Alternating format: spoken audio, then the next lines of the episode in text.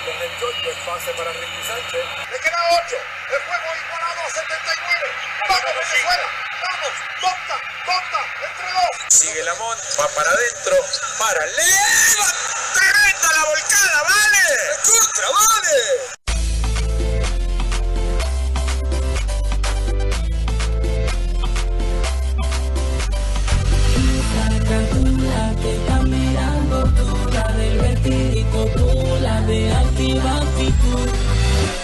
Yo sé que te gusta el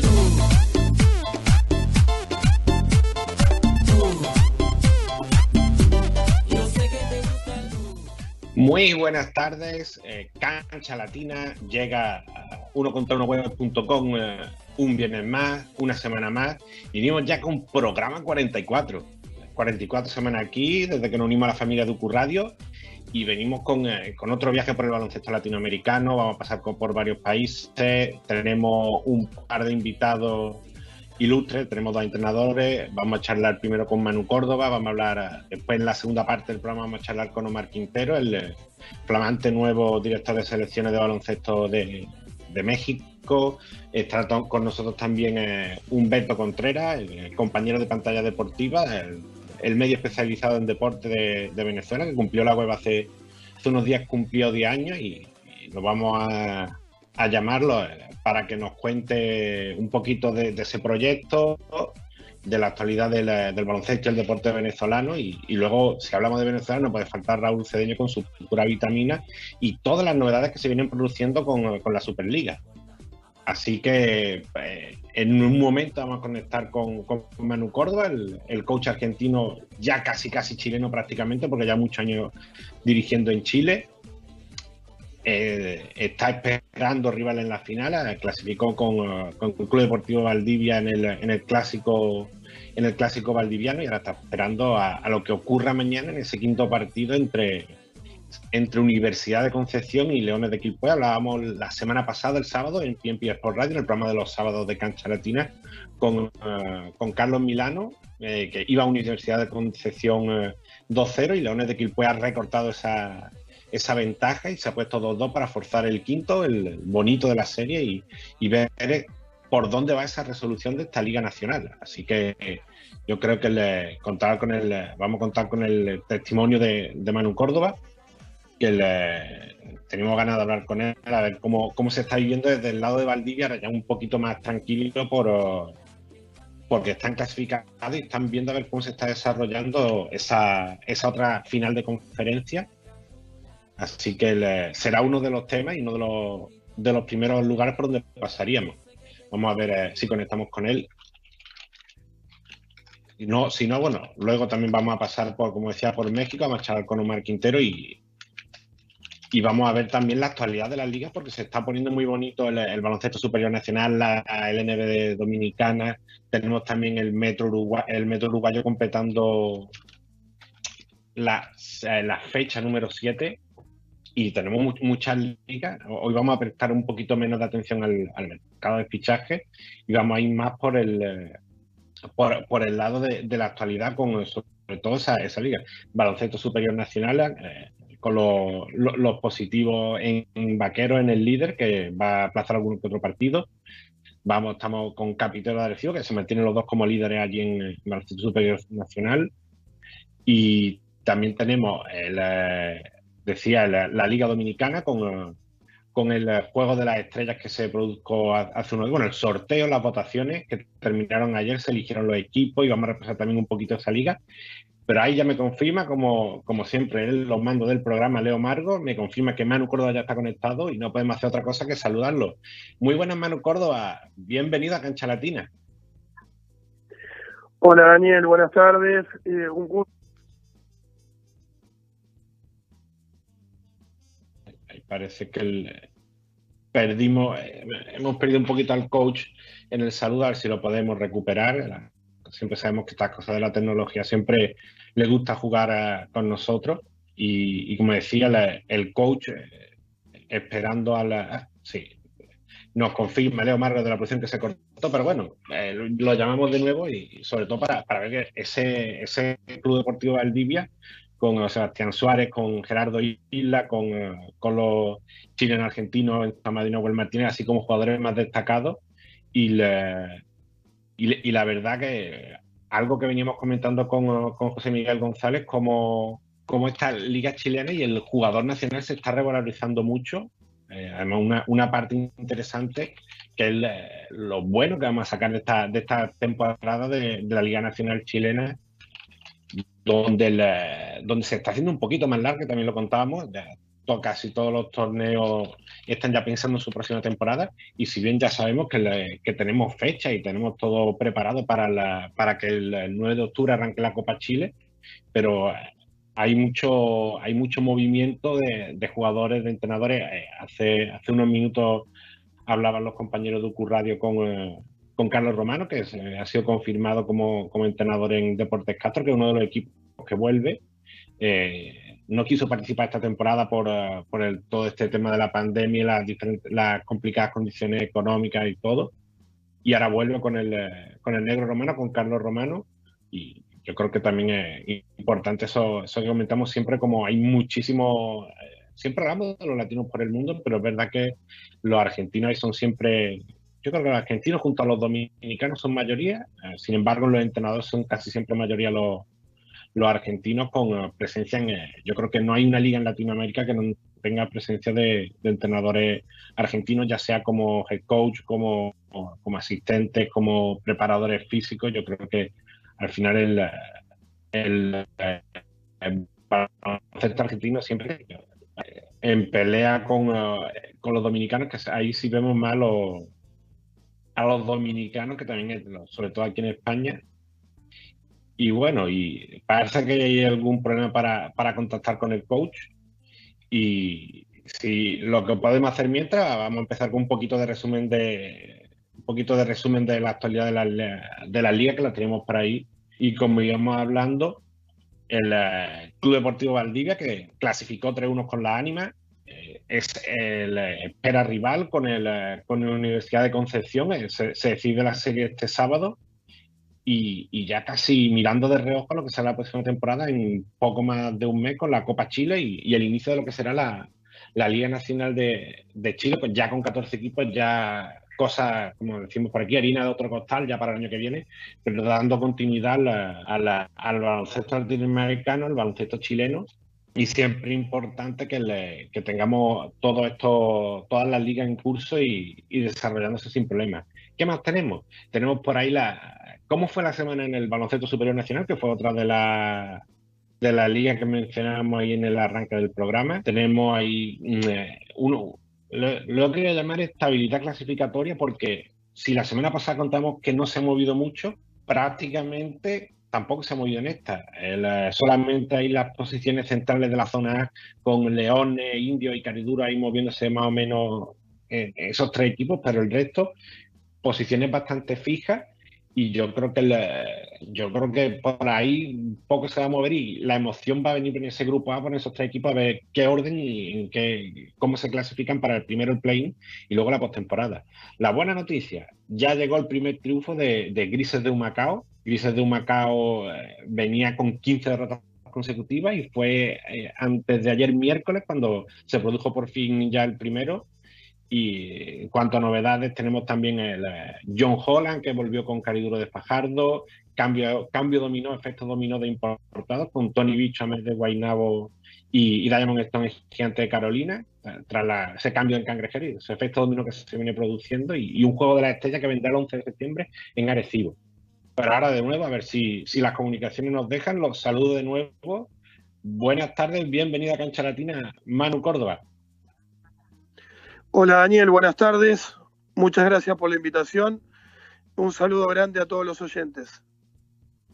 Pues eh, tenemos muchas ganas de, tenerte en el programa y sobre todo ahora mismo en, en esta semana que es un poquito un compás de espera para el Club Deportivo Valdivia, eh, clasificó a las finales y, ya se ve esperando, esperando eh, rival y quizá con, más tiempo para preparar, para descansar y, para ver lo que será la final, que en esta temporada que se está alargando tanto, este descanso es bastante importante.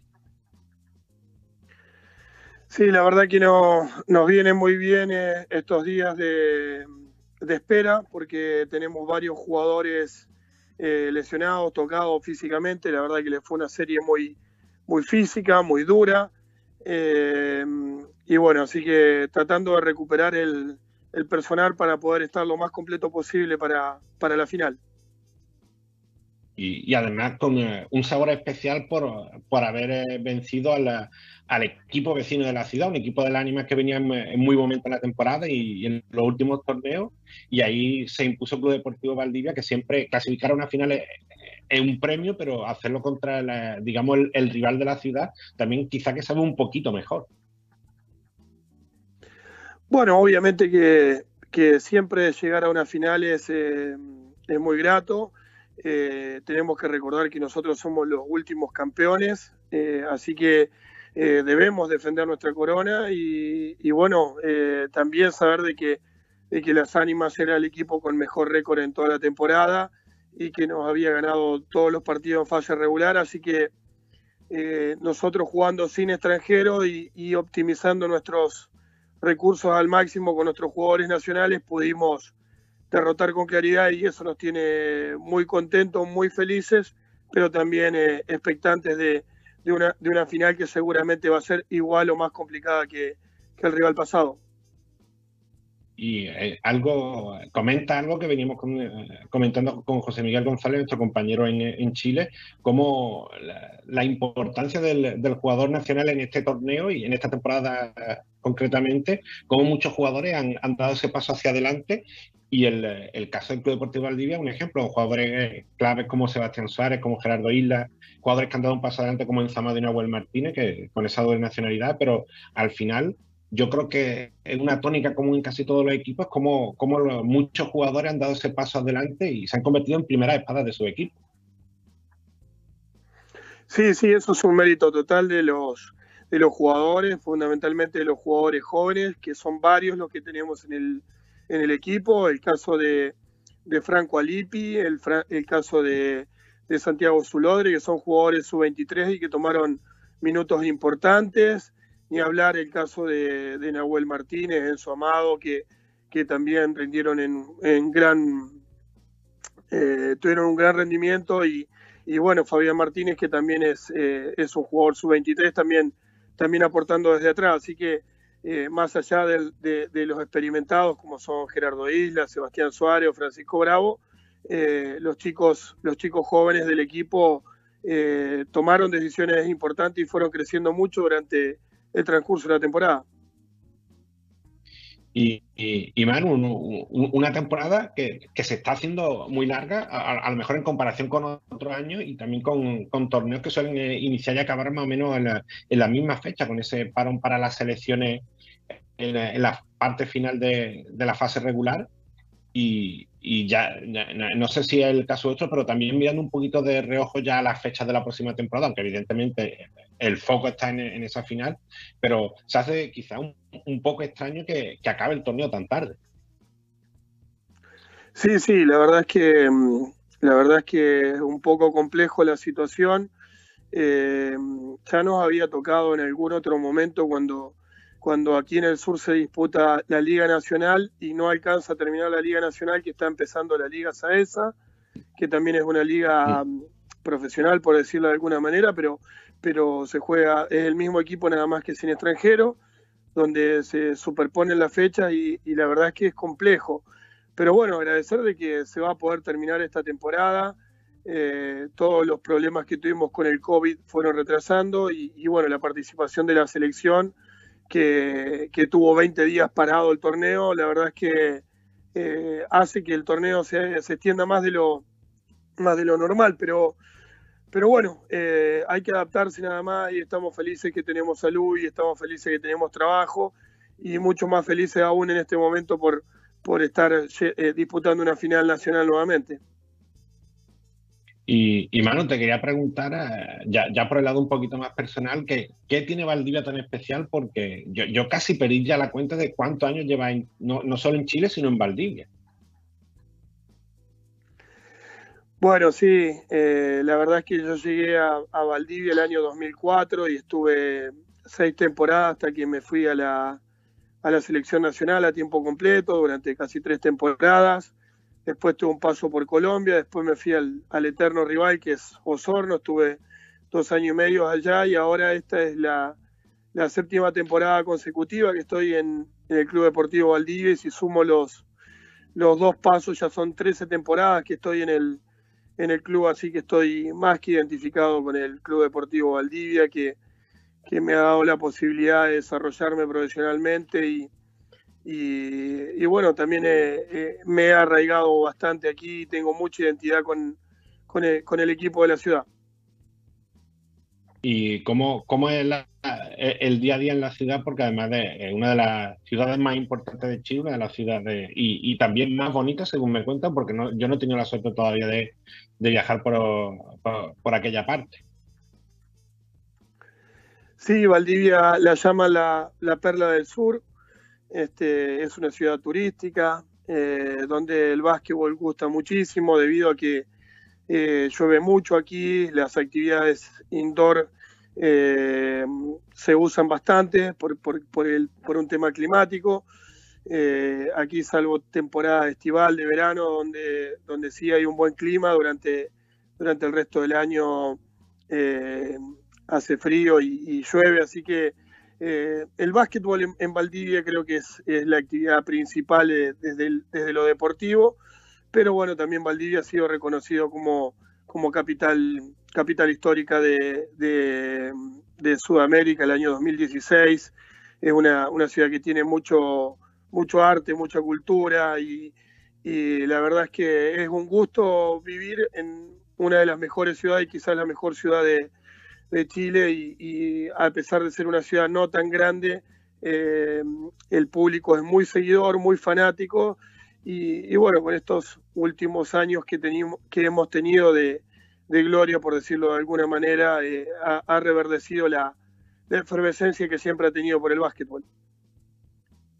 Y, coach, en, lo, en lo previo a conectar contigo hablaba de, de siempre la, presencia de entrenadores argentinos, eh, mire uno la liga que mire, es raro ver uno, dos, tres, siempre algún entrenador argentino y es algo que al menos en el continente, en Sudamérica, es, muy habitual y a, los, compañeros de Ucuradio hablaban antes con, eh, con Carlos Romano que va a dirigir Deportes Castro. Eh, vemos como hace poco se anunciaban eh, eh, la, llegada de, varios entrenadores a Venezuela, el caso del Che García que estaba hasta hace poco en, Puerto Rico, la importancia y, parece que no, uno se acostumbra, pero no a lo mejor no, cae en lo importante que es que tanto entrenador argentino esté por, por toda la liga del continente.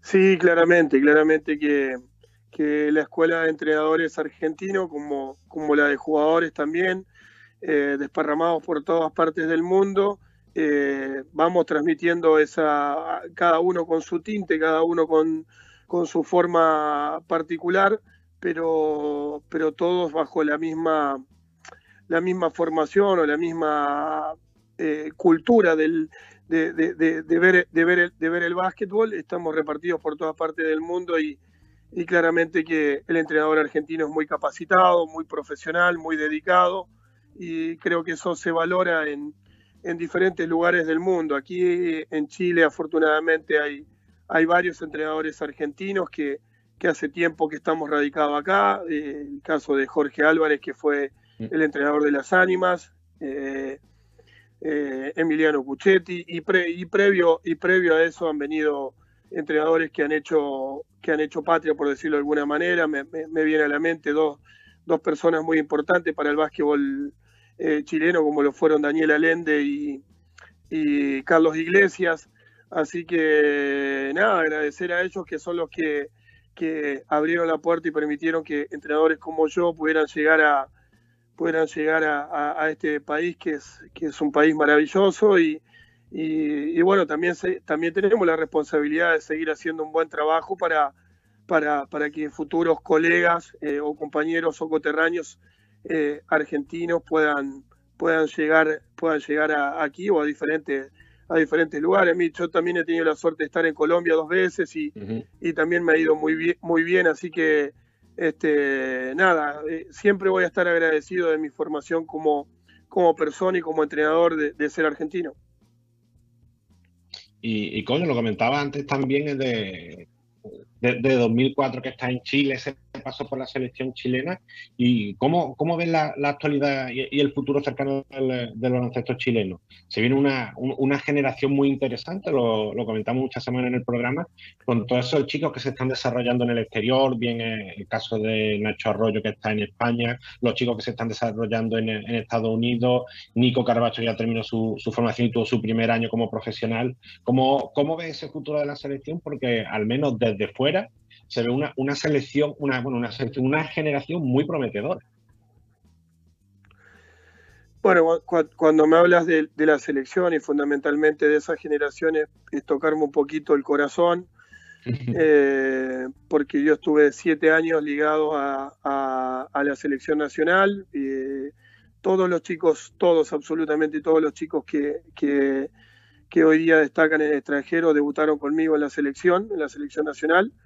Eh, así que feliz por el presente que tiene la selección, claramente que, hay muchas expectativas eh, fundadas en ellos porque han dado muestra, han dado muestra de, su jerarquía, el caso de, de C. Barrera que, está jugando la Bundesliga, eh, el chico, el chico Carbacho que tú mencionas, Felipe Jase, que estuvo en la Universidad de South Carolina, uno de los mejores programas de, del básquetbol universitario.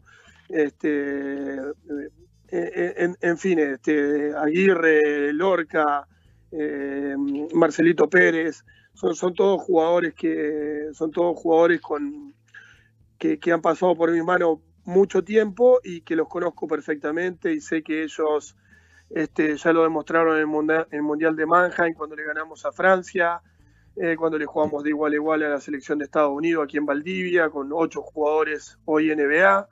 Así que yo sé que es una generación que puede dar mucho al básquet chileno y que, y que ellos también están eh, preparados y están identificados para, para defender la selección nacional, que, lo, que es lo más importante. Y, coach, hemos hecho ya un, recorrido un poco más por, varios aspectos de tu carrera y, te traigo ahora al, más presente. Eh, eh, evidentemente que serán dos rivales duros, pero que preferí Universidad de Concepción o, Leones de Quilpué. Yo creo que está difícil elegir porque son de equipos sumamente fuertes. Sí, sí, claramente que los dos equipos son fuertes. Este, ah, volviendo un poquito atrás a la historia, el año 2015-2016 nos tocó enfrentar a, la Universidad de Concepción cuando fuimos campeones. Y en el último campeonato, en el 2018-19, el último que se pudo terminar, también nos tocó enfrentar en la final a, a Leones de Quilpué. Así que ambos equipos son durísimos. Ambos, si llegaron a un quinto partido definitorio, que se va a jugar mañana es porque hay una determinada paridad entre ambos equipos y realmente hoy día no, no, no, estoy para elegir rival, sino tratar de, para nosotros lo más importante es tratar de recuperar nuestros jugadores que están, que están golpeados, que están lesionados, que están, que están machacados por esa serie que fue durísima y, y, tratar de enfocarnos en nuestro trabajo, eh, porque sabemos que cualquiera de los dos rivales son complicadísimos y, y nos van a exigir al máximo si queremos ser campeones. Sí, la, parte más importante para vosotros es que lleguen a un quinto partido y eso al, menos van a hacer que, lleguen más cansados. Y, y, coach, ya una última, una última pregunta de mi parte. Yo te, quería preguntar por, tu expectativa de futuro, porque con, tanto tiempo ya sentado en, eh, Chile, en Valdivia, eh, seguramente haya algún sitio que te quede por, recorrer en, tu mente para, para dirigir o algún eh, mm, eh, lugar que te quede por ir? No sé eh, si tiene algún sitio en mente donde te gustaría dirigir en un, futuro cercano. Bueno, está, claro que, yo me siento muy feliz y muy contento de estar aquí en Valdivia defendiendo los colores de, del equipo que me recibió hace 18 años atrás y, y tengo muchos amigos, mucha cercanía y mucho mm, eh, parte sentimental ligada, ligada al club, pero este, bueno, nada, mi foco está hoy en, hacer mi mejor trabajo, en aquí en el Deportivo Valdivia y, pienso que siempre que uno hace bien su trabajo, eh, las oportunidades aparecen. Así que ojalá que el día que me toque, que me toque emigrar del Deportivo Valdivia eh, sea por, por, por, posibilidad de estar en una, en una liga, en una competencia mejor, porque uno siempre quiere, quiere mejorar, quiere mejorar como persona, quiere mejorar como profesional. Y mm, bueno, desafortunadamente para nosotros como, como club no pudimos participar de la Champions League, que mm, ha sido un dolor importante para nosotros porque nos gusta participar de las competencias internacionales, no, no, nos promueve nuestro trabajo y, nos hace competir y prepararnos con los mejores. Así que ojalá algún día pueda llegar una, una propuesta de, deportiva, deportiva que, que me haga mejorar eh, mi nivel profesional, pero por mientras estoy disfrutando este presente maravilloso aquí, feliz y contento en, en esta ciudad hermosa que me, que me recibió y que me acoge con mucho cariño. Pues Manu Córdoba, el coach del Club Deportivo Valdivia, muchas gracias por, estar este ratito con, con Cancha Latina y, y, mucha suerte para lo que se viene, que, que ojalá sea un título. Bueno, Dani, gracias, gracias a, vos por, por, por, invitarme a este prestigioso programa. Eh, en el ambiente del básquetbol todos estamos pendientes y, y, y realmente para mí es, es, una satisfacción personal tener la invitación al programa, así que eh, gracias por el nivel de, de, de preguntas y, felicitar por, pues, por eh, llevar gracias, a, Manu adelante Córdoba, la muchas gracias por tus difusión palabras. de esta y- pasión que, es- que, que tenemos. Sí, sí, eso, que, le- que la pasión por esta pelota, de- por este deporte de la pelota naranja nunca, nunca se vaya. Un abrazo, coach, y, y estamos hablando próximamente. Un abrazo grande y muchas gracias.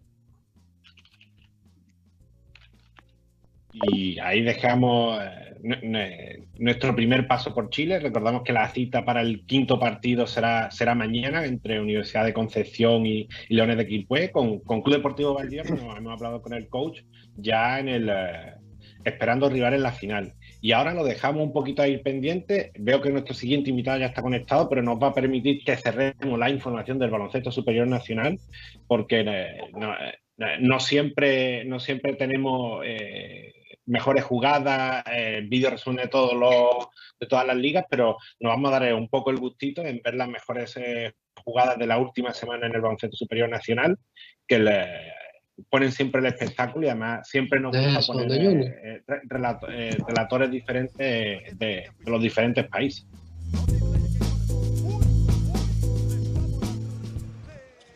Aquí está Cristian Pizarro. Jotin Reyes, que sí que tiene muy buena mano. hasta que perdió el balón lo Arecibo. Rod no puede. Le interceptó el balón David Huerta. David, qué lindo el tapón de Rigoberto. Aprovechar, ahí David entendía que estaba cómodo y vino Rigoberto Mendoza con el tapón bien, pero bien arriba. Se nota que está bien cansado Luis Hernández. Circunstancias normales volaba por encima de todo el mundo. Pero no es fácil lo que ese hombre ha Cristian para Conklin que se fue a volar. Devastador para Brian Conklin. Quebradillas recuperando el rebote ofensivo. Joseph Soto. Identifica a Luis Hernández otra vez, otra vez. Y ese señor teniendo un segundo parcial grande para Quebradillas. Eso pasa, la realidad es que no, el balón no le ha entrado a Fajardo. Walter Hodge al ataque. Elevado el puente aéreo. ¡Qué lindo!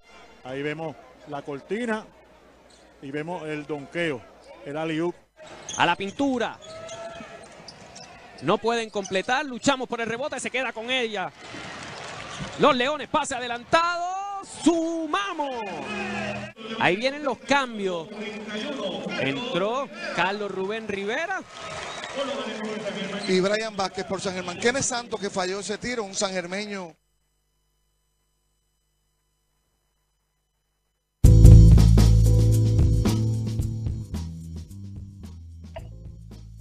Y, y, bueno, ahí vimos eso, ese top, eh, top 10, esos highlights de la, de la última semana. Y yo me quedo con ese devastador eh, ese devastador vídeo de, de, las mejores jugadas en Puerto Rico y nos vamos a ir ya con, con nuestro siguiente invitado, que lo teníamos conectado porque está también disfrutando de esos highlights. Y lo, lo saludamos ahí, Humberto Contreras, director de pantalla deportiva, de pantalla deportiva, perdón. Bienvenido a Cancha Latina. ¿Cómo estás, Daniel? Un placer poder conversar contigo. Gracias por la invitación pues la, era, esa invitación tenía que llegar. Estuvimos hablando la, la, semana pasada, que fue la semana donde Pantalla Deportiva cumplía años y nosotros en Cancha Latina cumplimos cinco años en el mes de julio, pero nos lleváis todavía un buen recorrido de ventaja que Pantalla Deportiva cumplió 10 años en, hace, hace, apenas unos días. Sí, sí, gracias a Dios llegamos a 10 años, 10 años de, de cobertura de, de, todos los deportes, pero sí principalmente el baloncesto, sobre todo el baloncesto venezolano, que ha sido el, principal fuerte de, este medio en este tiempo. Y, además que siempre, siempre una cosa que falta en muchos sitios es esos medios especializados, sobre todo los medios digitales especializados que, tanto trabajo hacen y, que son tan importantes para la, difusión eh, del deporte venezolano en tu caso y ahora lo que más hablamos sobre todo del baloncesto. Sí, así es. Creo que, que, Pantalla siempre buscó eso eh, desde que se comenzó. Eh, no quedarse solo con cubrir torneos importantes, que sí lo hacemos, que, otros medios cubren, sino irnos a, torneos de categorías menores, a torneos incluso de disciplinas como el baloncesto sordo olímpico, donde Venezuela es potencia mundial, ya ha sido dos veces plata, plata olímpica, eh, selecciones menores, baloncesto femenino, los, los Benex los jugadores que están afuera, no importa si estás en una liga top de Europa o si estás jugando cuarta división, división de Argentina, siempre que donde hayan venezolanos jugando, por ahí estamos nosotros. Sí, sí, además esa, es una parte importante que, que por ahí compartimos con, eh, con vosotros. eso, los venezolanos ya estén en Japón como Gregory Echenique, ahora Austria que, que está con, eh, que está, se me ha ido el nombre, está eh, Angelo Cisneros, los que han estado por España, y al, final siempre es una, una parte importante de, siempre decimos que esos jugadores que están fuera eh, se tienen que llevar el reconocimiento y siempre hay que darle ese, ese huequecito o ese, esa importancia para, para que se conozca su, su trabajo y, y lo que está haciendo. Sí, fíjate que hace un par de años también eh, le pasó Cancha Latina, eh, Raúl Cedeño lo hacía en Cancha Latina, nosotros en pantalla deportiva le empezamos a hacer cobertura a, los venezolanos en la Liga Provincial de, Mendoza en Argentina y mucha gente preguntaba, pero eso es una, eso ni siquiera es cuarta división, que, que ¿por qué siguen eso? No? Estos jugadores han sido figuras en las dos últimas ediciones de la Superliga. Lo mismo con Perú, que es una liga donde, donde quizás no hay tanto nivel, pero varios venezolanos se, se mantuvieron activos allá y vinieron a la Superliga y, mostraron un gran nivel. Entonces siempre eso es importante, ¿no? Más allá de, de sí, cómo no hacerle seguimiento a, a, las estrellas que pueden estar en una liga top, también a esos otros que, que, que no entran en el radar, pero que también son importantes. Y, y Humberto, a, además, en, los últimos tiempos también pasaste al formato podcast, a la, a las entrevistas. Y, yo, siempre intento seguirlo porque es un formato que me gusta. Además, me, gusta siempre estar escuchando eh, en el trabajo cosas.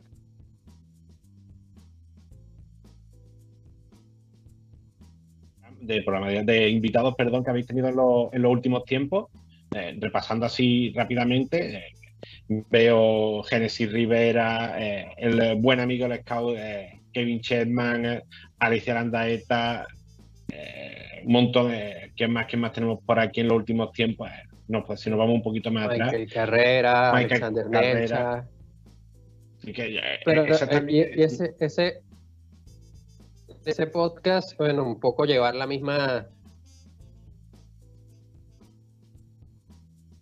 un jugador histórico como el que, que, incluso para mí fue un gran honor porque era ídolo de mi infancia, pero también tenemos a, alguien como Kevin Shetman que hace un trabajo eh, mm. bajo de cuerdas que la gente no sabe, que a mí me interesaba mucho, se lo decía él en la entrevista, que la gente conociera lo que él hace porque a veces eh, aparece ese, ese el, jugador llega, eh, hace, hace renombre, no sé qué, y ahí es que parece la gente agarrarlo, en cambio Kevin, a ese muchacho lo ayuda desde que está aquí en Venezuela, le hace el video, lo pone en contacto con algunos equipos o con algunos de high school, lo ayuda incluso en ese proceso. A mí me llama mucho la atención cuando yo hablo con, jugadores que, hace cinco o seis años tuvieron la, la oportunidad, gracias a, Kevin y el agradecimiento que aún le tienen hoy a, Kevin. Entonces eso es parte de lo que se trata en el, podcast de, sí, figuras como Michael Carrera o figuras de otros deportes eh, que, son top, pero también sí, conocer esa historia eh, de otras personas ligadas al baloncesto, entrenadores, eh, Kevin, que, que, es un agente que no es agente, mm. eh, Alessia Landaeta, que es una una, leyenda del baloncesto femenino venezolano y que quizás no se le da tanta, tanta difusión como se merece. Eh, ha sido un poco lo que hemos querido hacer en, ya el podcast lleva poco más de un año, eh, es lo que hemos, venido haciendo ahí. Y, Humberto, yo, yo, te quería preguntar así de así a bote a, primera, de primera idea, ¿qué, ¿qué, noticias recuerdas como la que más te ha gustado reflejar en, pantalla deportiva? Mira, quizás que yo no soy mucho de, o el medio no es mucho de tu vaso, pero quizás una que, que, llegó a pantalla en su momento, que dimos en ese momento, yo tuve la oportunidad, en mi primera entrevista que yo hice antes de pantalla deportiva, incluso unos 13, 14 años, que creo que fue la primera entrevista que le hicieron a él en su momento, fue a Jordan Zamora, cuando él estaba en, en las inferiores de, del Valladolid tendría Jordan, todavía no tendría 18 años, y de ahí en adelante siempre hemos conversado de vez en cuando y de cuando en vez. Y previo a su debut en Venezuela siempre hubo como, como un rumor de Jordan debuta, no debuta, la federación decía que el jugador no quería, no sé qué, entonces yo tuve la oportunidad de conversar con él y, en su momento él me decía que, que, nunca había, hasta ese momento, había, había un contacto de la federación con él y luego de ahí sí vino, sí vino aquel... Eh, primer contacto y Jordan se ha convertido, se ha convertido hoy, hoy en día en una de las principales figuras de nuestra selección. ¿no? Entonces, por ahí esa es una de las que más recuerdo que, que fue importante en su momento. Además, un tipo enorme, Jordan Zamora, lo tenemos de nuevo esta temporada en la, en la Probe francesa. Y yo te quería preguntar, Humberto, ¿cómo, ¿cómo se está viviendo todo? Ahora que un poquito se está estabilizando un poquito más el baloncesto venezolano, ya dos temporadas de Superliga, se, se viene ahora el, recambio generacional de la mejor, yo para mí la mejor generación del baloncesto venezolano.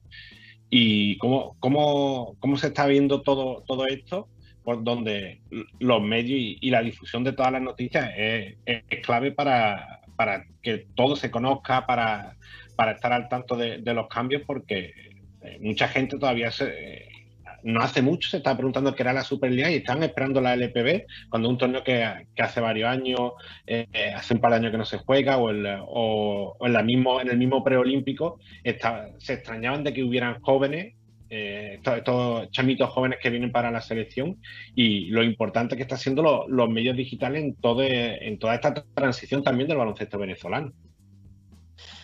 Sí, mira, a pesar de, de como tú dices, de las dos ediciones creo yo, de, bastante buen nivel de, la Superliga. Sigue habiendo, sigue habiendo cierta incertidumbre sobre la situación de, de los venezolanos. ¿no? Uno es eh, optimista y trata de ver el, vaso medio lleno siempre, pero hay ciertas.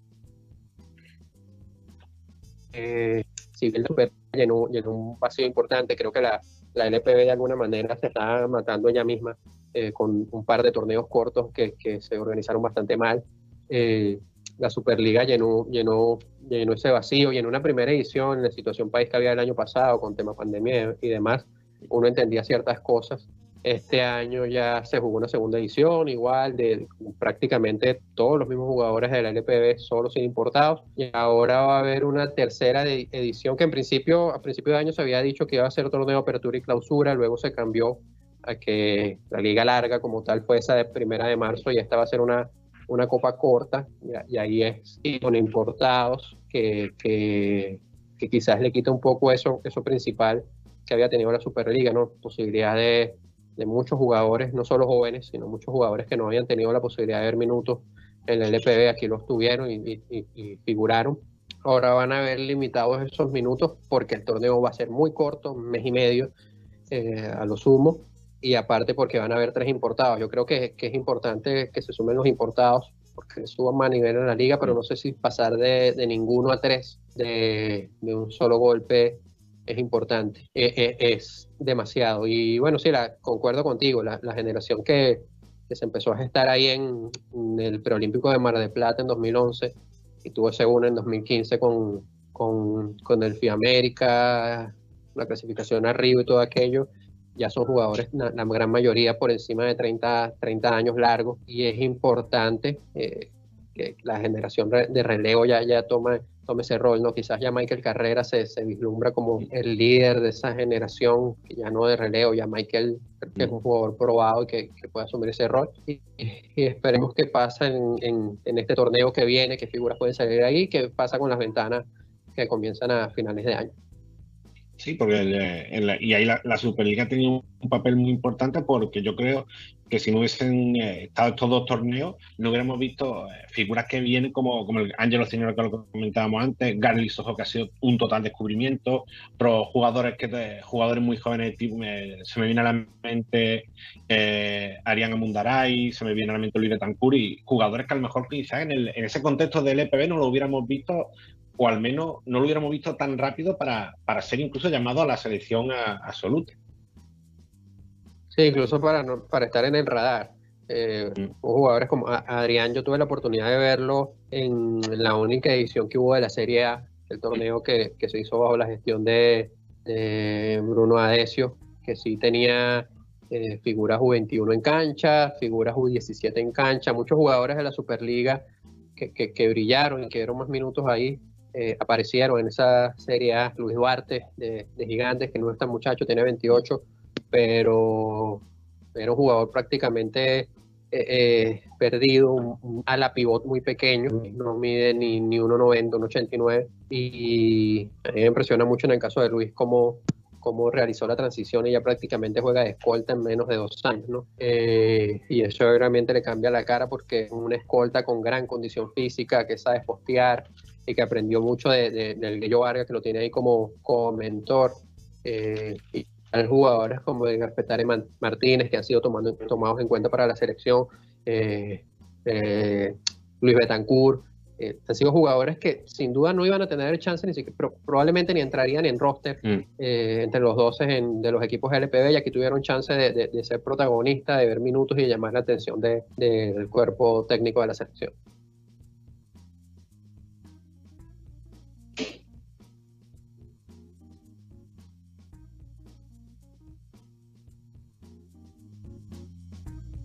Me, había. Ahora, ¿me escuchas de nuevo? ¿Me escuchas Perfecto. De nuevo? Sí, ahora normalmente suele pasar al revés, que le, se, tenemos problemas con los invitados y ahora he, he, sido yo el que, el que ha tenido problemas. Y sí, te, te escuchaba, Humberto, con todos esos nombres que vienen ahora con el. Con, esta, con esta Superliga que han tenido ese, esos minutos.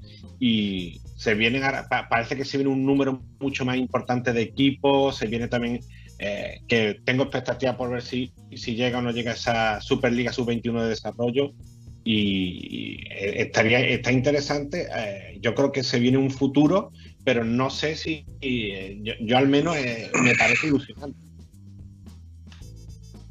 Sí, en el papel se, se, ve bien todo lo que se está planteando. Quizás el, viéndolo un poco desde, desde, el otro aspecto, el detalle es que ya van, yo conversé con, con, con Osvaldo Narváez, gerente de la de federación el año pasado, y más o menos me hablaba de estos planes, y ya ha pasado casi un año de esa conversación, y algunos se han dado, pero otras no. Eh, sí. La liga femenina también se ve ahí cerca, pero no, no terminamos de ver una, una, organización que diga, mira, estos son los tantos equipos que van, se va a jugar en tal formato de tal fecha, y obviamente a mí me parece bien eh, esos equipos que se están sumando a la, a la, Superliga, que sean 20, que sean 30, que sean los que sean, pero que haya continuidad, ¿no? que, que es el principal problema que en su momento tuvo la Liga Nacional, la Liga de, de, la Federación, que tenías equipos que hasta salían campeones, una seguidilla como de 3, 4 años de equipos que salieron campeones y no podían salir el siguiente año, ¿no? Entonces, y así muchos equipos que aparecían un año y luego no estaban el otro, ¿no?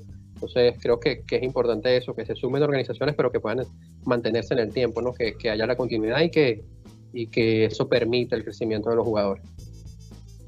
Y por ahí tenemos un, un buen amigo que lo estamos esperando. Se va a sumar a, eh, para hacerte la- alguna última pregunta. Humberto, y lo vamos a saludar. Me- El momento de, de la pura vitamina en cancha latina. Muy buenas tardes, Raúl Cedeño. Daniel Mérida, buenas tardes, estimado, y mi buen amigo acá presente, feliz cumpleaños, estimado, ¿cómo estás tú?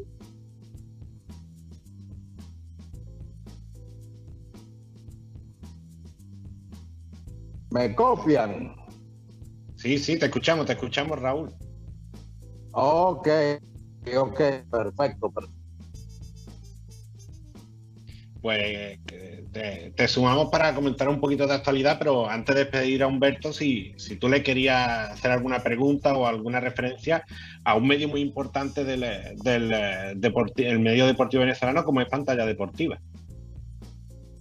No, bueno, primero que todo, desearle el mayor de los éxitos en lo que ha venido teniendo, eh, apoyando al baloncesto y bueno, en lo particular he tenido la oportunidad de compartir con Humberto en, varias canchas del país. Perdón, y simplemente, bueno, que sigan cumpliendo mucho más Humberto y, y se sigan sumando más lectores a su gran pantalla deportiva.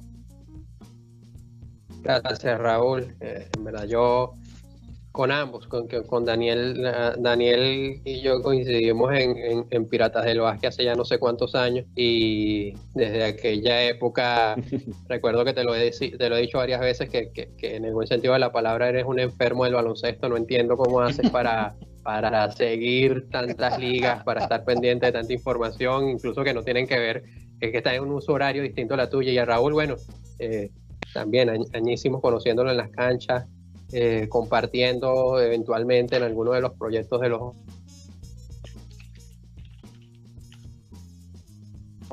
a poder co- conversar con ustedes.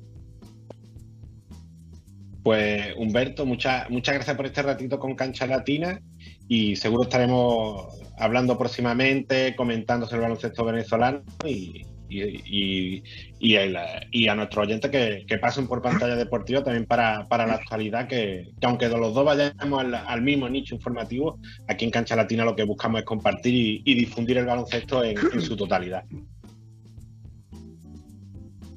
Así es, somos, so- somos hermanos que, buscamos lo mismo, pues difundir baloncesto.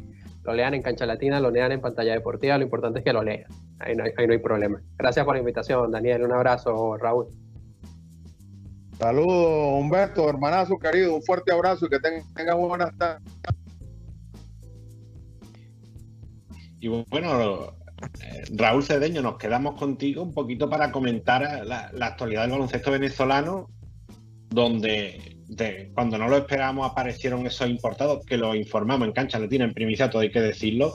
Llega una, la, noticia de la Superliga Sub-21 de desarrollo, la fusión de Indio y, Diablo, los, diferentes entrenadores y asistentes que se van confirmando y, y queda poco más de un mes, pero ya va calentando motor este mercado de, de fichajes de la Superliga.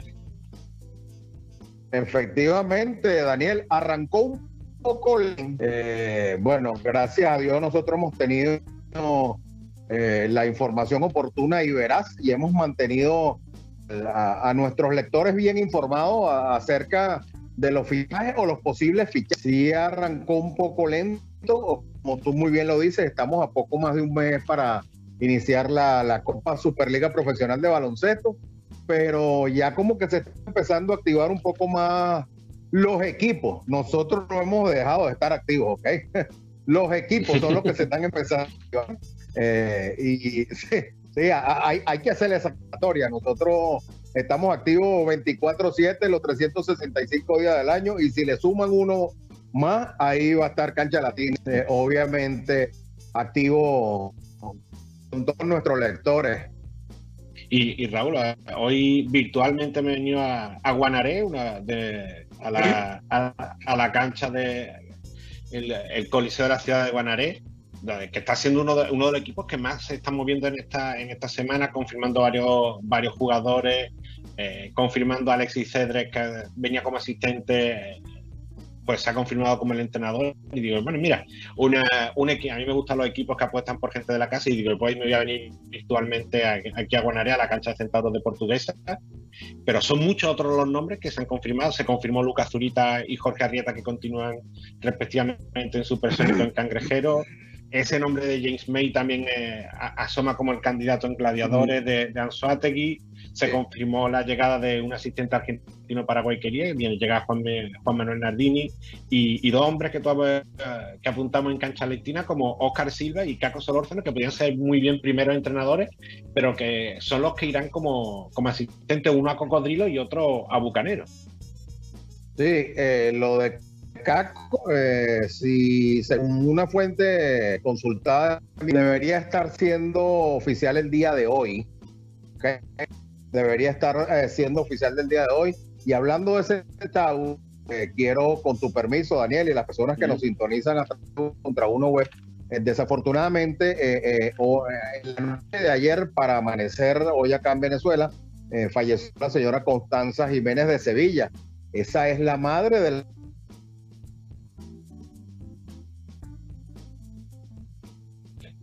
Parece que perdimos un poco.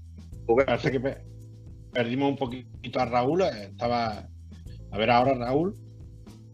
Ajá, ahora sí. Sí, ahora, ahora sí. Una llamada. Ok. Les decía eh, que nos unimos al duelo que embarga la familia de Centauros de Portuguesa. El fallecimiento de la señora.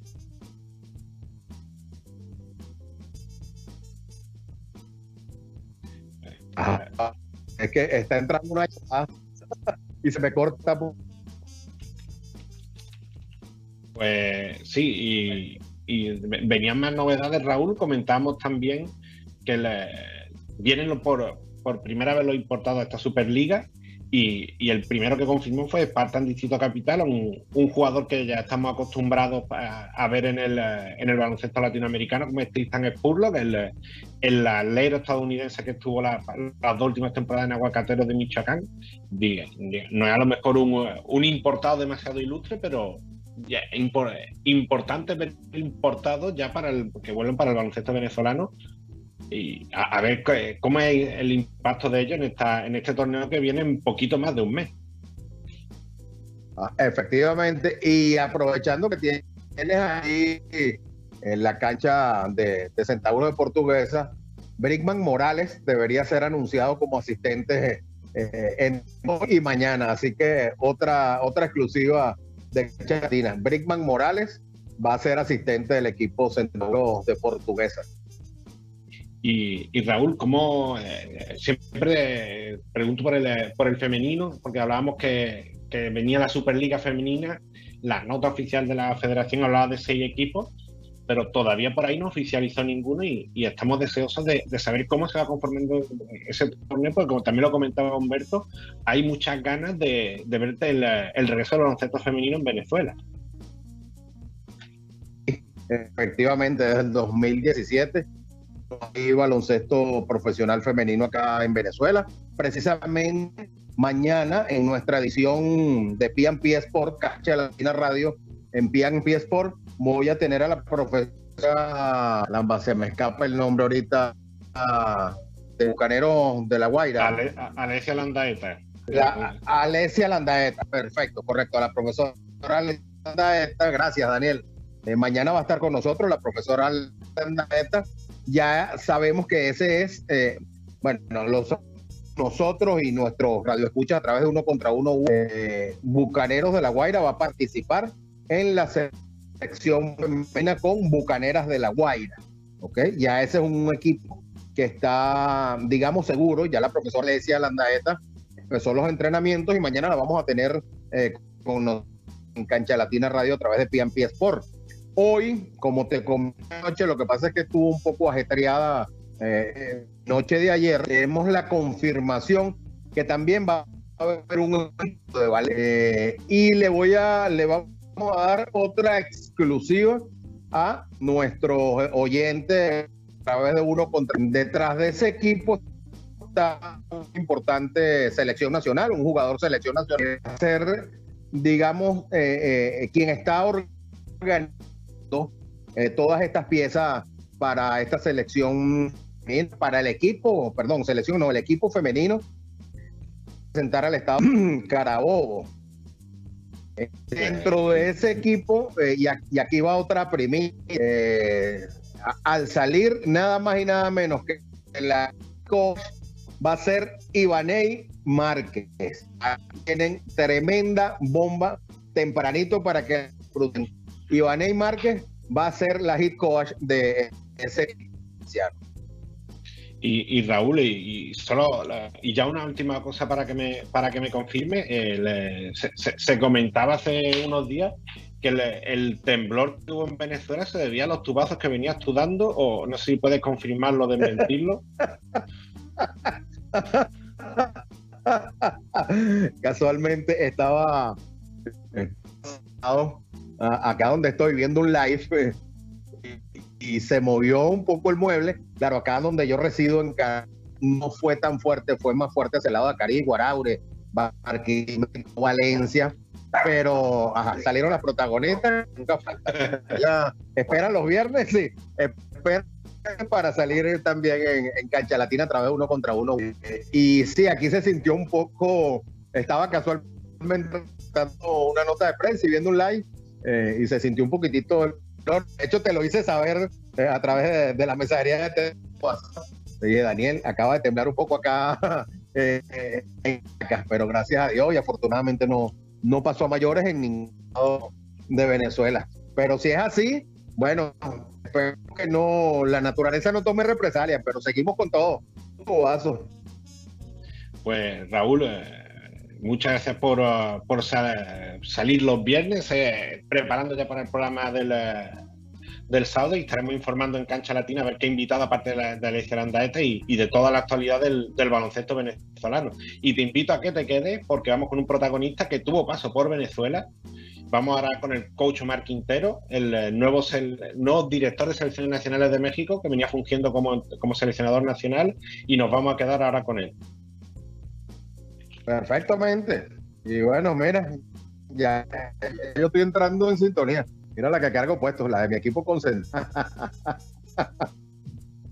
Pues Raúl, muchas gracias y atento a Pie Pie Sport de 1 a 3 de la tarde mañana sábado con toda la actualidad del baloncesto latinoamericano y venezolano. Efectivamente, un fuerte abrazo, Daniel. Gracias.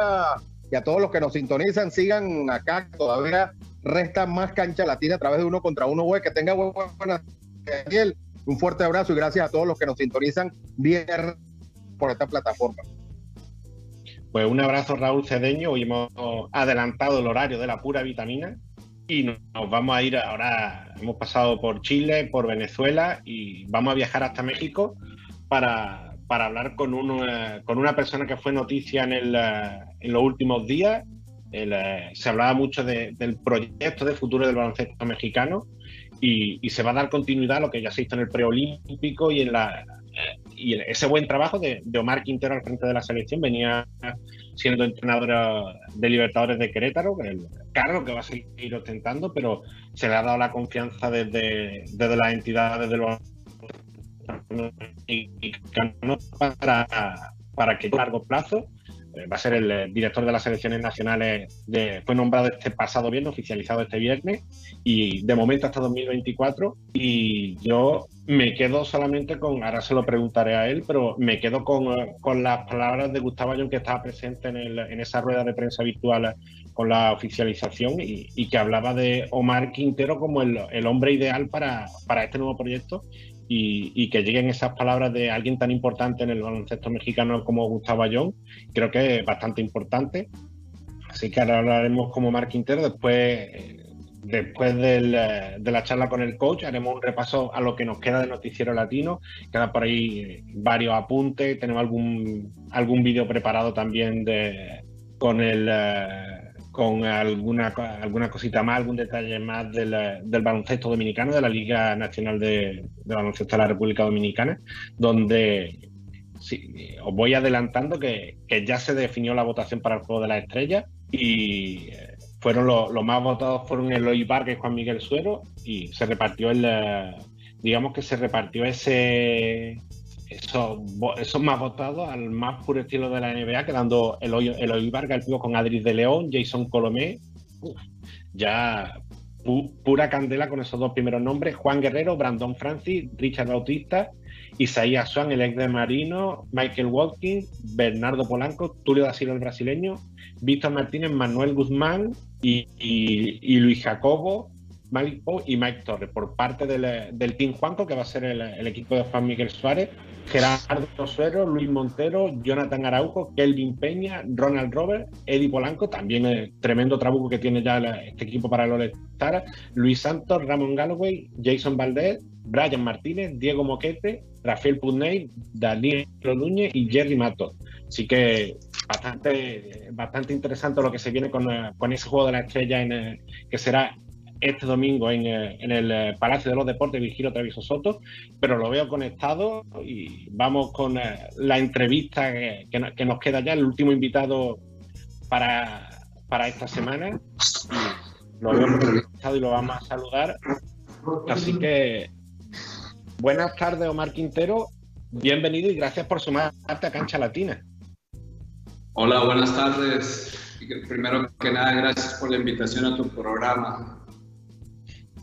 Y bueno, coach, tenía muchas ganas de, de charlar contigo y lo primero de todo, felicitarte por eh, no, no- no solo por el buen trabajo que se venía haciendo con la selección, sino por esa confirmación como director de selecciones nacionales para todo el proyecto que se viene con el baloncesto mexicano.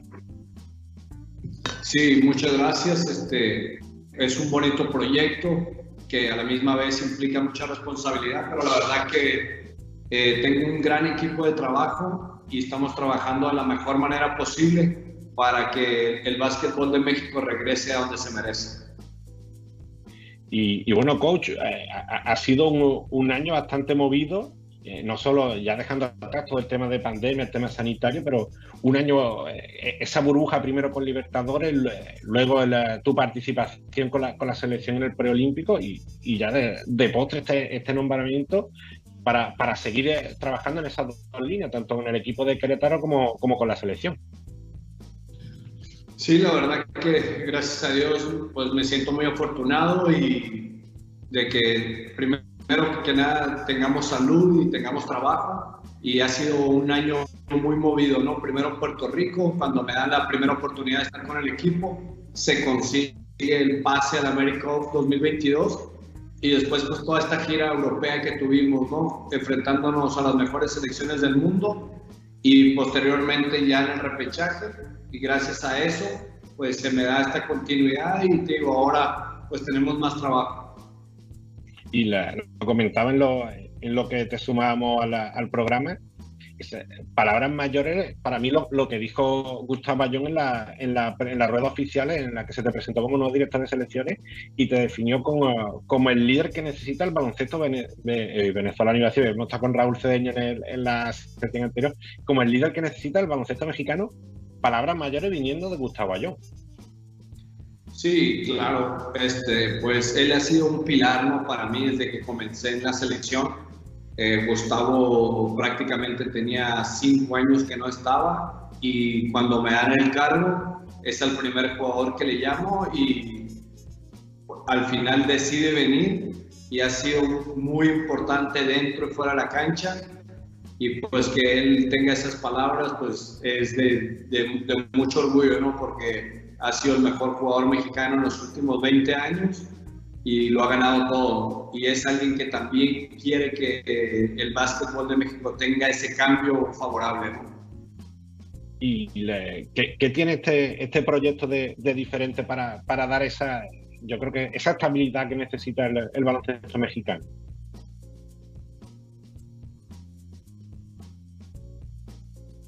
Pues mira, prim- primero que nada, ha sido un proyecto que, que- que hemos visto cómo, cómo lo ha hecho Argentina, cómo lo ha hecho España y cómo lo hace Estados Unidos, ¿no? Entonces, es una mezcla de, de- de esos tres, tres proyectos que han sido muy exitosos. Nosotros tenemos esa mezcla, ¿no? Por estar cerca de Estados Unidos tenemos, eh, nos gusta ese juego y también tenemos el, el europeo y el sudamericano, ¿no? Como Argentina, como España. Entonces, eso fue lo que hice, ¿no? Esa combinación de esas tres, de esos tres países que han sido exitosos y a la misma vez crear una filosofía, que todos los niños jueguen igual desde los 12 hasta la selección mayor, para conforme vayan subiendo de categoría, los niños no tengan eh, ese problema en el adaptarse, sino que ya sea algo normal y los vas incluyendo conforme vayan creciendo. Y, coach, además, en la, parte deportiva ya se, vio una química muy importante en el equipo en el preolímpico y, se realizó un gran trabajo. Además, yo, eh, recuerdo así, pues, se me vienen a, se vienen a la memoria dos selecciones como Brasil o Alemania, se hizo un muy buen papel ante ellos. Una Brasil que fue quizá la sorpresa de todo el preolímpico por, eh, el nivel que tuvo, aunque perdiera la final con Alemania, y una Alemania que llegó a los Juegos Olímpicos haciendo historia también. Sí, la verdad que le competimos de tú a tú a Alemania, como dices, fue el que se clasificó a Juegos Olímpicos y se nos metió en los primeros ocho y después una victoria histórica ¿no? contra Rusia. Este, nunca México le había ganado y, al, y a la postre era el equipo mejor rankeado en, el, en, en, la burbuja, ¿no? en el grupo que nos tocó, como el número 9. Y después, bueno, le competimos a Brasil hasta el medio tiempo, ya después ellos traían una dinámica muy buena, la verdad que están jugando espectacular. Y bueno, al final pierden ¿no? con Alemania, pero yo creo que era el equipo que estaba en mejor forma en ese momento.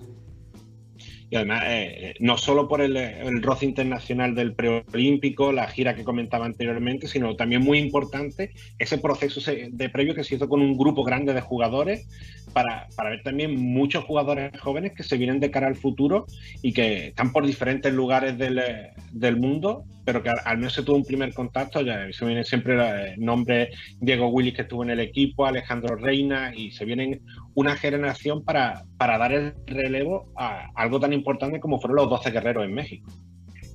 Sí, la verdad que hicimos algo diferente. Tenía años México que no tenía una, una concentración tan extensa. Tuvimos 32 jugadores de tres generaciones prácticamente diferentes. Y como lo dices, es que en algún momento tiene que llegar ese reemplazo y, aprovechar ahorita los jugadores que tienen toda esa experiencia para que se las vayan transmitiendo a los nuevos valores y los jugadores que están en su top, en su prime, que puedan seguir jugando y extenderlos un poquito más. Yo creo que eh, fue algo muy bueno y aún así todavía tenemos jugadores que no pudieron asistir por temas de club o personales, como el caso de Gael Bonilla, que va a ser una incorporación muy buena. Ahorita ya está en el primer equipo, ayer debutó con Barcelona. El mismo Jaime Jaques, que ha mostrado que siempre quiere estar con nosotros.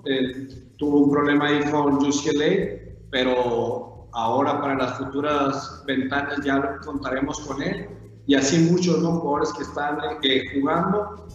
Y bueno, la verdad que estamos muy contentos, ¿no? Y estamos haciendo todo ese escauteo, trabajando con ellos, hablando para que no quede nada suelto. Y ahora, ahora coach, ahora Omar, te, hago un poco el cambio, pasamos de, ese rol de directores de selecciones nacionales al rol, al rol un poquito más inmediato de, head coach de Libertadores de Querétaro para una temporada que arranca prácticamente, yo creo que es en, menos de una semana, se, se, da ese salto inicial para una LNVP que va a ser más corta pero que es importante que se siga celebrando para, para dar continuidad y porque el, el, baloncesto mexicano necesita competición.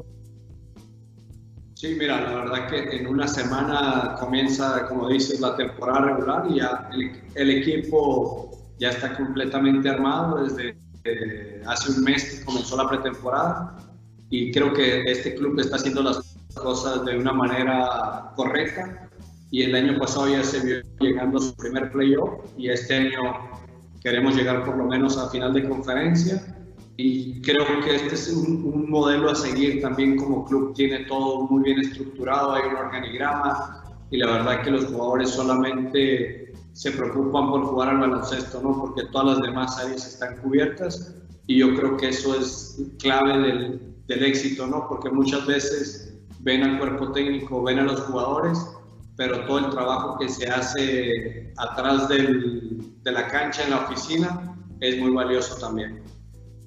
y estaba revisando el plantel del, que tendrá Libertadores se me vienen jugadores como Anthony Young, como Jeremy Anderson, que digamos que los podemos dar como bastante sólidos en, Latinoamérica, pero del, del plantel me, resultaba, tengo muchas ganas de ver a dos nombres. Por un lado, Manny Hernández, que ya lo hemos visto a muy buen nivel en, los juegos de pretemporada, y por otro lado, un jugador de jerarquía como, como Van der Blue, que, que creo que debuta en el baloncesto latinoamericano.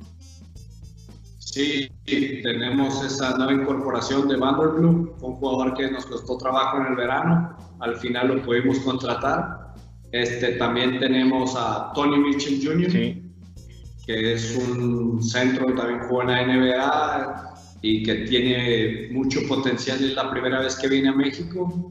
Y si a eso le unas Jorge Camacho, que tiene mucha experiencia, y Jeremy Anderson, que ha sido líder de asistencias en la Liga de México, Anthony Young, pues la verdad que el equipo quedó muy bien, yo creo que es, está mejor que el año pasado, entonces te digo, las aspiraciones del equipo tienen que ser más.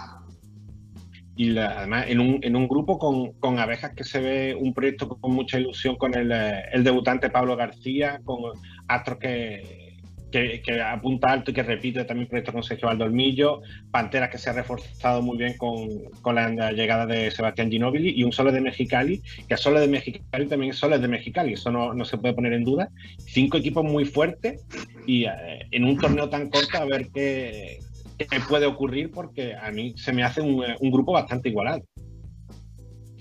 Sí, la verdad que mira, es la conferencia más fuerte eh, por diferencia como dijiste, aquí no, no hay rival débil, todos tienen algo en su proyecto y la verdad que están muy, muy bien. Este, eh, Sebastián Ginobili, sabemos de toda la experiencia con la que cuenta, ha armado un, un, excelente equipo en Panteras, le ha dado un cambio ahí.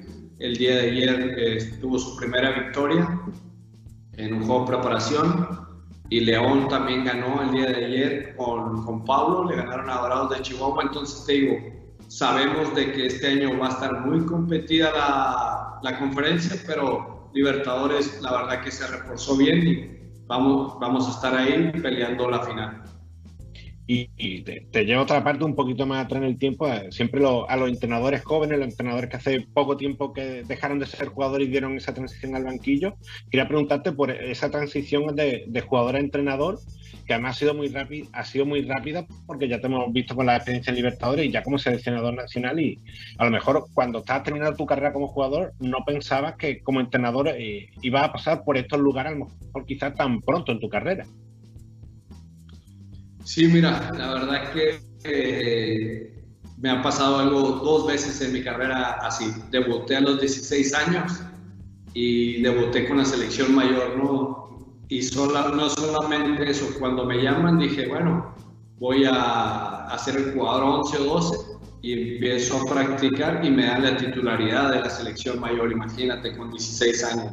Y ahora que empiezo de, en mi nueva etapa, pues comencé como asistente estuve seis meses nada más y a la postre me dan el equipo de aguacateros de Michoacán y, y fue una evolución muy rápida. En tres años pues ser el, el, el, coach de la selección nacional y después de seis meses me llaman director de selecciones nacionales. La verdad que pues es una responsabilidad grande, pero siempre he tenido esta presión ¿no? durante toda mi carrera y la afronto de la mejor manera, que es un bonito reto, es una bonita oportunidad de ayudar a mi país y de cambiar el deporte que tanto amamos y, y creo que cuento con la mejor con el mejor equipo de trabajo posible y todo el apoyo de los jugadores y jugadoras.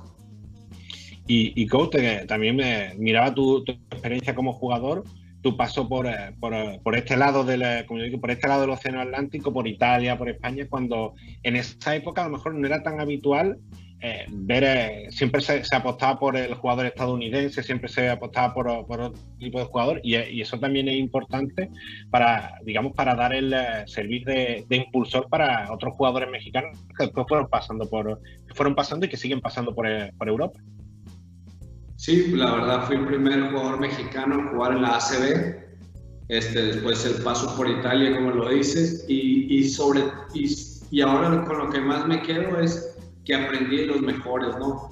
como Dusko Ivanovic, el mismo Asa Petrovic, que lo tuve en Italia y que ahora fuimos contrincantes en, en el repechaje, y es gente que, que, me está ayudando, ¿no? Este, el mismo Edu Torres, que fue mi coach en algún momento y ahora fue mi asistente, ¿no? En el Olímpico. Y alguien que también muy, muy importante, que fue mi entrenador, es Silvio Santander. Mm.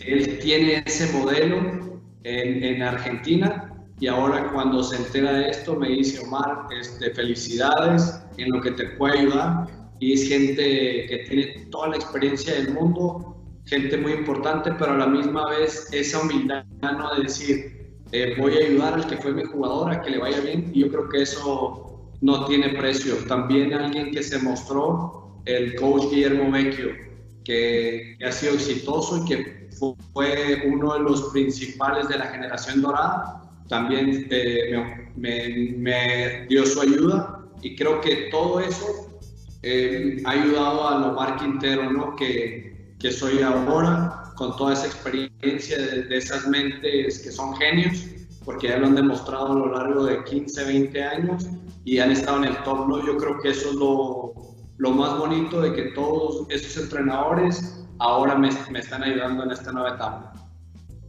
Pues Omar, eh, desearte mucha suerte eh, primero con, con Libertadores para, para la, de la LNBP y luego ya más tarde cuando para todo el proyecto de las selecciones que se viene algo muy interesante en ese proceso de momento hasta 2024 así que te deseamos lo mejor y, estaremos en contacto seguramente para, para, seguir viendo bien los éxitos de Libertadores o bien los éxitos de la selección mexicana. Oh, muchísimas gracias y siempre será un placer estar aquí con ustedes en Cancha Latina. Un fuerte abrazo a toda la gran afición que tienes. Y lo único que te puedo decir es que vamos a hacer el 110% para darle este cambio tan grande a México que se necesita. Y de nueva cuenta dar las gracias a FIBA que ha sido muy importante, a, a la de MEVA y al Consejo Directivo que han confiado en mí en este nuevo proyecto.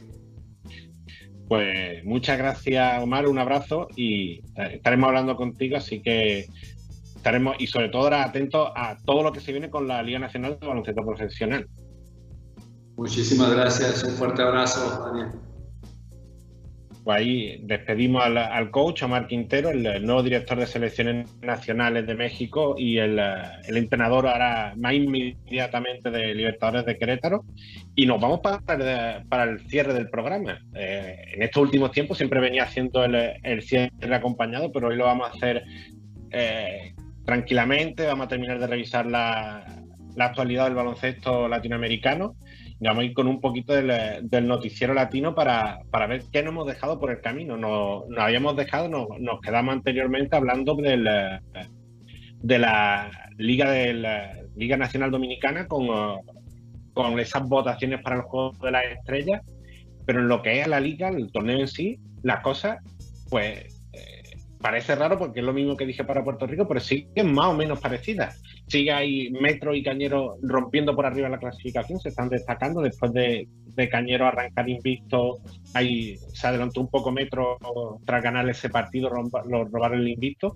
Pero ahora mismo se están destacando en esas dos posiciones. El, que viene muy bien son Titanes del Distrito Nacional, con, con ese balance de cinco victorias y cuatro derrotas, y sobre todo los cuatro triunfos consecutivos, que es muy importante para, para, esa remontada y con un jugador clave como, como es Luis Montero, que con ese cambio que hizo con Leones de Santo Domingo, quizá el que ha, ha sido muy beneficiado Titanes porque con, eh, con, la llegada de Pingüilín ha pegado un, un, salto increíble en su rendimiento.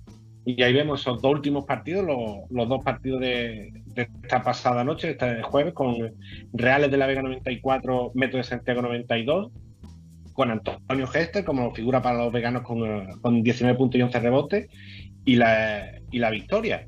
Otra nueva victoria de, Titanes de Distrito Nacional, esa la victoria que hace la número 4 en, su racha positiva ante un rival, ahora un rival directo como Leones de Santiago, los capitalinos, 69-67. Y no fue figura Luis Montero, pero sí lo fue Tulio Cobo, el brasileño. Uy, Tulio Cobo, perdón, Tulio da Silva. Tulio Cobo, el tractor venezolano. Tulio da Silva, que anotó 18 puntos y 7 rebotes y, se viene ahora un domingo muy interesante con, el Juego de la Estrella y después la recta final de, esta fase regular del torneo dominicano. Nos vamos a Paraguay con, eh, con la Liga Nacional Paraguaya. Olimpia King fue el, eh, el, equipo, uno de los equipos importantes que faltaba por debutar. Debutó este pasado fin de semana, consiguió, consiguió dos triunfos y, y se vienen más partidos para, para, este fin de semana. Libertad San Alfonso y San José contra Paranaense serán los partidos a las 8 y 9 de la tarde este sábado. Así que damos, dando un poquito más de continuidad a ese baloncesto paraguayo, esa competición que era tan, eh, tan necesaria en, eh, en, el país. ¿Qué más tenemos?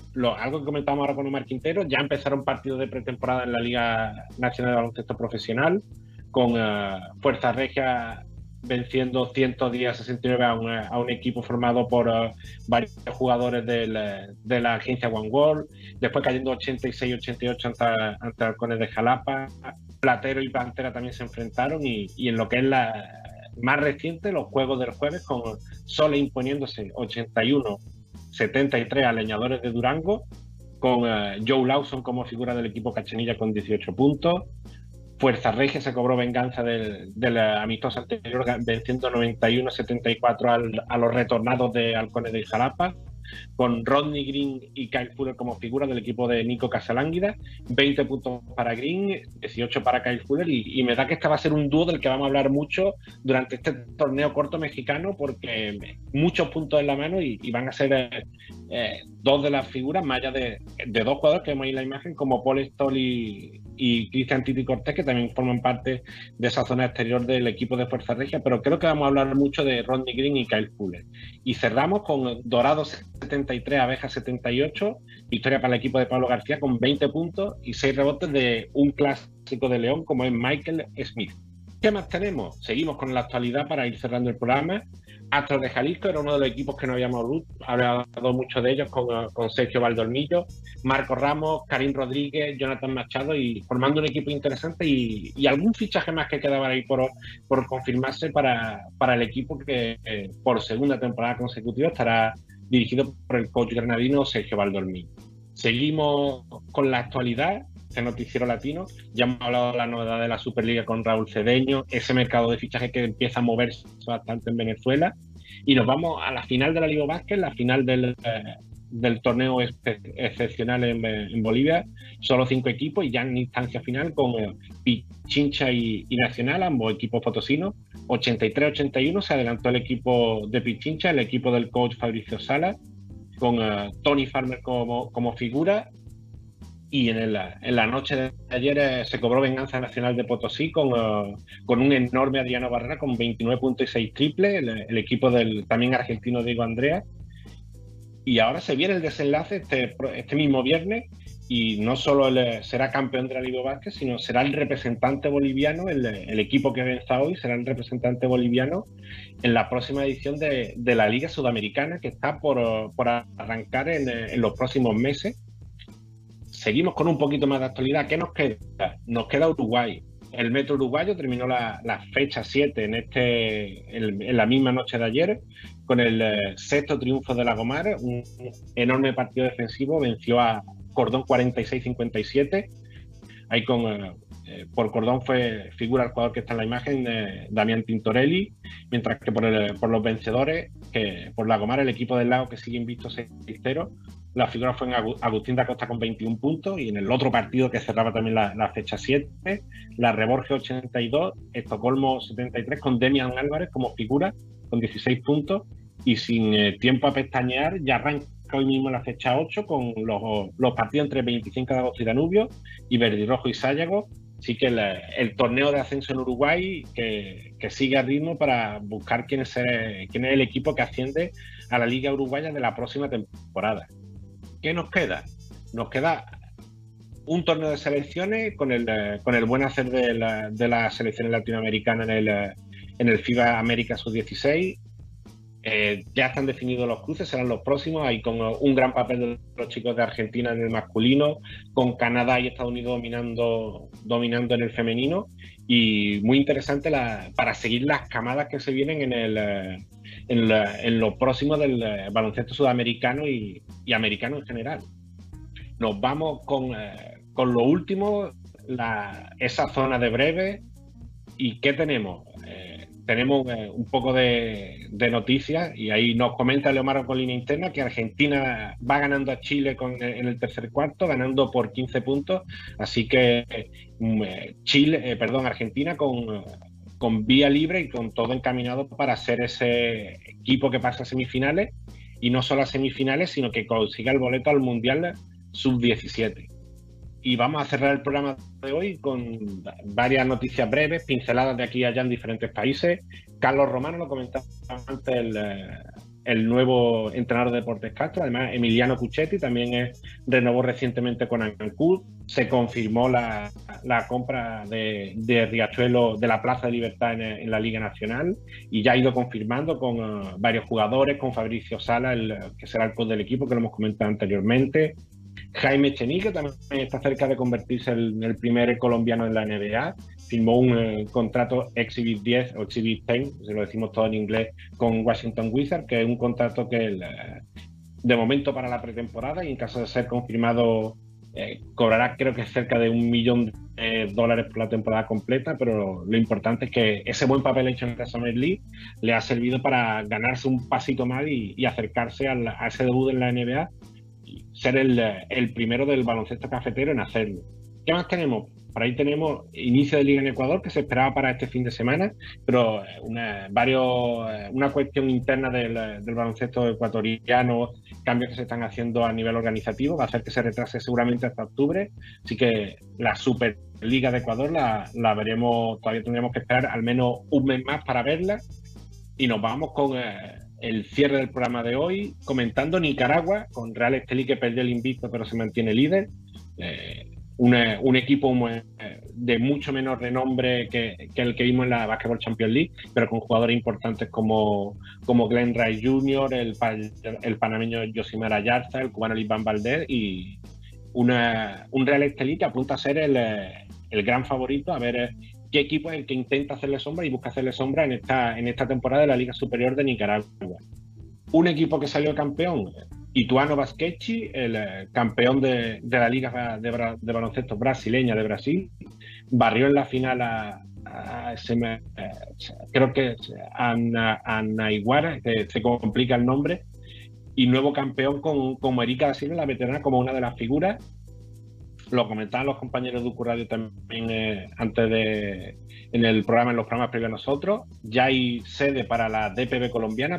Para el, ahí puse apertura, pero quería decir clausura, y se va a un lugar tan bonito como el Caribe, el archipiélago de la isla de, San Andrés, que es territorio colombiano, aunque está un poquito más al norte en la zona del Caribe. Por ahí tenemos un, eh, un artículo de Cancha, de Cancha Latina hace dos o tres años hablando de la de la isla de ese torneo, de un torneo que se organizaba anteriormente y ahora será la sede del, eh, de la DPB, de este torneo de cierre, que por ahora no tiene fecha oficial de disputa, pero se espera para mediados o finales de octubre y seguiremos informando.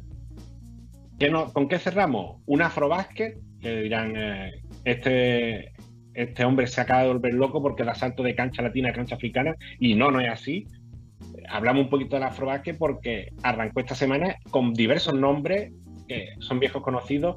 Eric Kiwi, que pasó por la Liga Nacional, Gani Laval, que lo vimos en Puerto Rico y también en Argentina, Ben Embala, que pasó por Fuerza Regia, o, o Pez Claros, el coach eh, ahora mismo de Angola, y, y, que fue campeón de la Liga de la América con Pioneros de Cancún en 2012. Así que no son jugadores latinoamericanos, pero son jugadores que pasaron por el baloncesto latinoamericano y entrenadores en algún momento y siempre seguimos un poquito su recorrido, aunque no sea cancha latina o jugadores latinoamericanos puramente dicho.